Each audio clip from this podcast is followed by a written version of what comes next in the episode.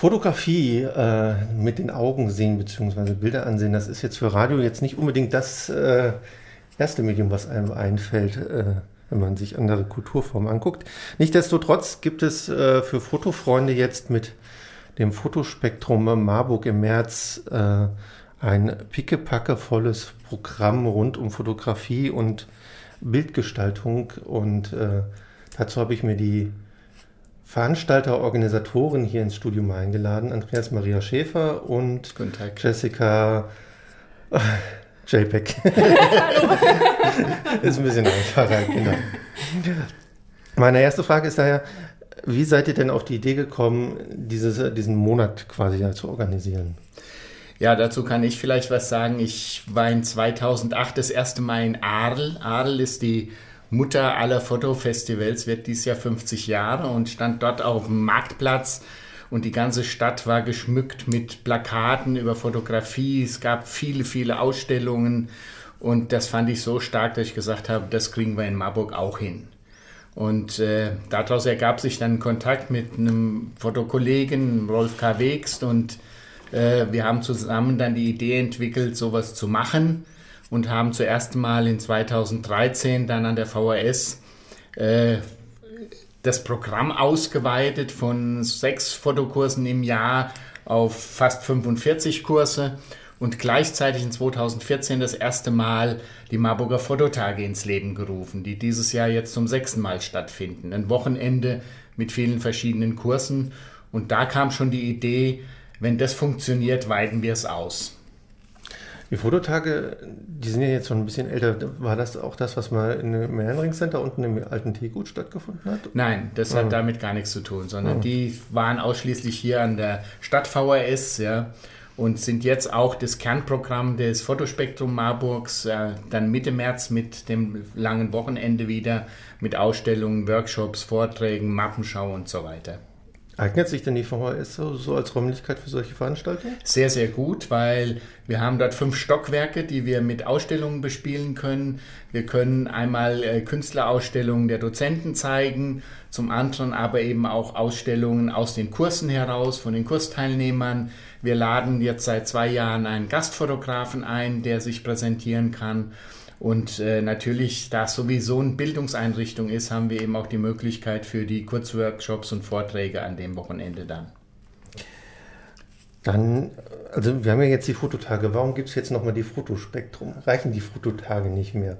Genau, das ist eine gute Frage. Und zwar geht es eigentlich darum, dass die Idee anfänglich war, wir wollen Bildung und Kultur stärker miteinander vernetzen.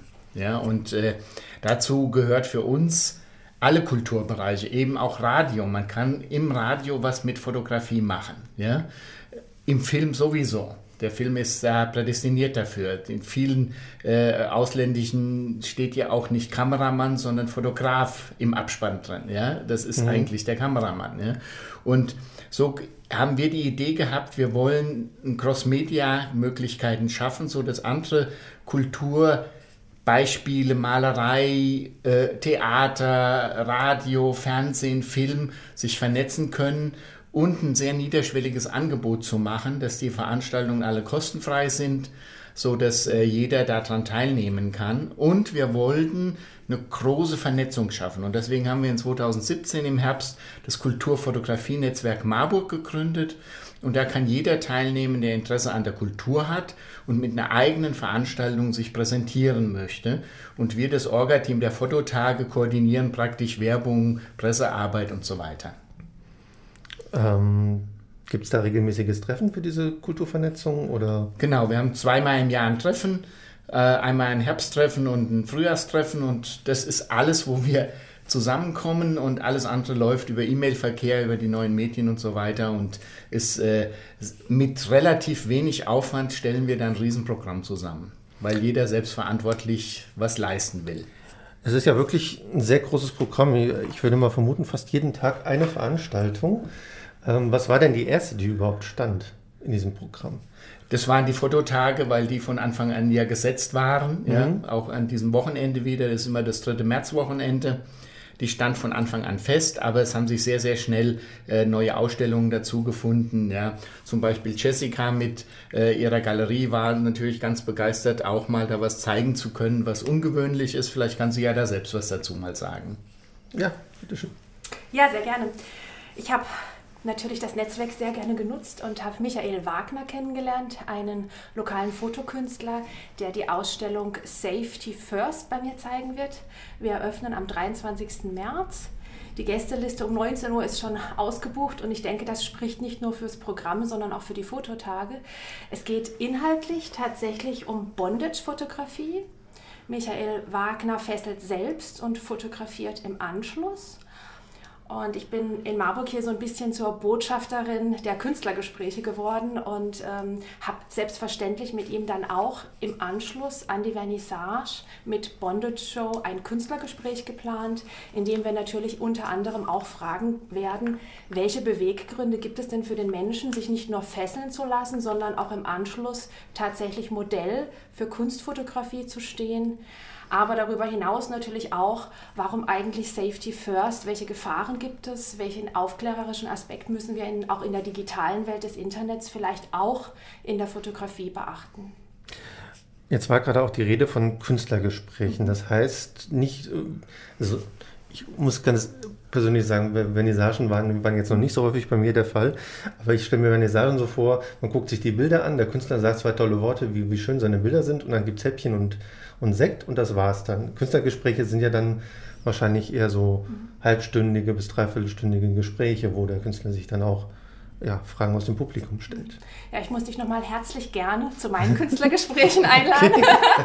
das Schöne ist, die sind jedes Mal anders. Ähm, was ich mhm. immer garantieren kann, ist, dass die Künstler meistens nicht wissen, worüber wir tatsächlich inhaltlich sprechen werden.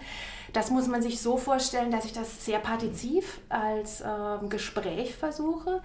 Das heißt, ich habe Fragen vorbereitet, die uns durch die gesamte Ausstellung führen, meistens zwischen drei bis fünf Stationen, sehr kurz gehalten, allerhöchstens 20 Minuten Gespräch und sehr interaktiv. Das heißt, die Partizipation ist, dass die Besucher und die Gäste auch angeregt werden, Fragen zu stellen und ich in gewisser Weise eine Moderation übernehme. Ja, natürlich ausgehend von ein paar Basisfragen, die das Gespräch am Laufen halten. Und das Ideal, und das funktioniert in fast jedem Veranstaltungsraum hier in Marburg, den ich bisher tatsächlich besuchen und äh, vielleicht auch ein bisschen mitgestalten durfte, dass am Ende des Gesprächs einzelne Gespräche nicht nur mit dem Künstler entstehen, sondern, und das ist das Besondere, die Besucher untereinander auch mit Fremden ins Gespräch kommen. Und ich finde, da dürfen alle ein bisschen stolz drauf sein. Ich glaube, da ist Marburg auch genau die richtige Stadt für sowas. Mhm. Was war denn so, so die ungewöhnlichste Frage, die so ein Künstler bekommen hat? Mhm.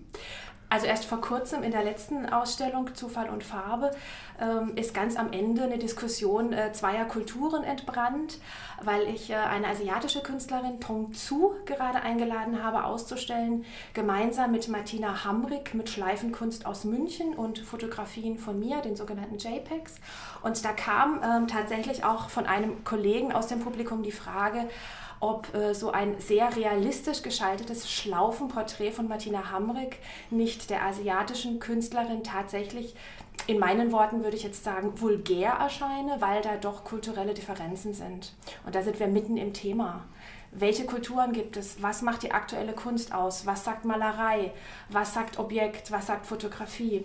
Und das ist natürlich eine dankbare Frage. Da freue ich mich, auch wenn natürlich das ganze Publikum erstmal den Atem anhält und sich fragt, wie kann man sich das trauen? Da freue ich mich, weil ich denke, wir dürfen uns was trauen. Wir sind Künstler.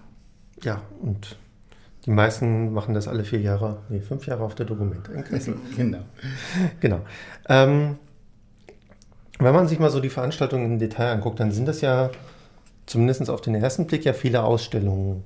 Also zum einen, was ich interessant finde, muss ich mal gucken, na, ob ich Zeit finde, ist zum einen Zeitzeugen, alles vergeht, weil das ist zum einen die Bilder, aber auch die Orte faszinieren mich, weil es geht in dieser Ausstellung darum, ähm, verlassene Orte, also wie zum Beispiel, gut, jetzt nicht mehr, aber hier der Lokschuppen zum Beispiel oder auch so, so Orte, wo man denkt, Also gerade im Osteuropa ist das ja auch viel, viel, wo dann irgendwelche exkommunistischen Monumente jetzt einfach vor sich hin wandeln. Ja. Wie, ist, wie ist das denn zustande gekommen? Also ja, wir haben einen Fotografen in der Fotocommunity Marburg, die habe ich ja in 2010 gegründet. Das ist ein freier Zusammenschluss von Fotografie Interessierten. Wir treffen uns einmal im Monat. Ja, jetzt nächsten Dienstag wieder, ist immer der zweite Dienstag bei St. Jost, hinten am, äh, an der Esso-Tankstelle bei dem Griechen dort. Und äh, Manuel Paulus ist jemand, der schon längere Zeit sich intensiv mit der sogenannten Lost Places Fotografie beschäftigt. Ja? Mhm. Und ist genau das, was du eben beschrieben hast, auf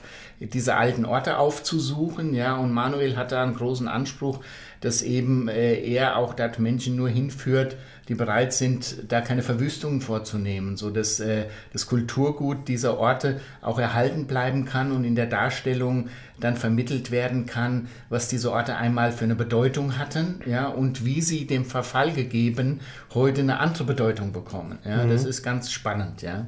Und wir freuen uns auch sehr, dass er da in der Stadtbücherei mit seiner Ausstellung sein Werk nochmal komplettiert und neu zeigt. Dann, oder mal. Es ist ja natürlich auch, äh, wie sollte es anders sein, ja auch äh, viel Marburg mit dabei. Also genau. Marburg-Rundgang und vor allen Dingen, ich glaube, das ist vielleicht für die etwas neueren bzw. sozialen Medien affineren der Marburger Insta-Walk am 9. März und am irgendwann später, am 19. März, gibt es ja nochmal einen zweiten. Genau. Was kann man sich denn unter einem Insta-Walk vorstellen? Ja, das ist äh, Jan und Jan, die beiden haben das ins Leben gerufen äh, unter dem Titel Hashtag This Marburg. Und äh, da gibt es eben die Möglichkeit, dass Menschen zusammenkommen, die das Bild von Marburg vermitteln möchten. Also Fotografen, die gemeinsam durch die Stadt laufen. Die beiden Jans organisieren dann bestimmte Locations, bieten das an, wo man was Besonderes sehen kann und äh, schaffen dadurch die Möglichkeit und über den Instagram-Kanal Sisses Marburg äh, werden die Bilder dann hochgeladen, sodass man sie im Nachklang, sagen wir mal, diese Ausstellung, die jetzt mhm. nicht klassisch äh, geprintete Fotos zeigt, äh, dort als äh, Medienfotos dann wahrnehmen kann. Und das ist auch ein sehr schönes Format, und du hast vorhin ja schon gesagt, richtigerweise ist jetzt beim ersten Gang natürlich eine hohe Anzahl von Ausstellungen dabei. Aber was wir von Anfang an auch wollten, ist, dass eben andere Sachen dabei sind. Eben diese Insta-Walk, dann gibt es noch einen Fotospaziergang äh, von den Marburger Fotowalkern. Es wird ein Film im Kapitol gezeigt über eine berühmte Fotografin. In der Kamera Obscura oben wird gezeigt, wie die Fotografie entstanden ist, und zwar mit einer Führung in der blauen Stunde. Es ist eine Verbindung von Musik und Fotografie. Am 2. März äh, eine Veranstaltung in der Musikschule, die auch ja Ausstellungsräumlichkeiten bieten und dort wird eine Party stattfinden, sogenannte Medisage Party wo eben Fotografie und Musik sich begegnen können. Also ein ganz buntes Programm und wir hoffen, dass es in Zukunft noch wachsen wird, dass zum Beispiel Theaterveranstaltungen zum Thema Fotografie stattfinden, also dass die Vernetzung eben über die Kulturen hinausgeht. Was ist denn die blaue Stunde eigentlich? Ja, die blaue Stunde ist so ein Zeitraum bei Sonnenuntergang oder bei Sonnenaufgang, wo praktisch die künstlichen und die natürlichen Lichtverhältnisse sich begegnen und fast im gleichen Wärmewert sich begegnen. Man mhm. spricht ja davon von Kelvin-Werten, wo Licht gemessen wird und äh, da ist es ungefähr ausgeglichen und es gibt immer ganz interessante und stimmungsvolle Aufnahmen.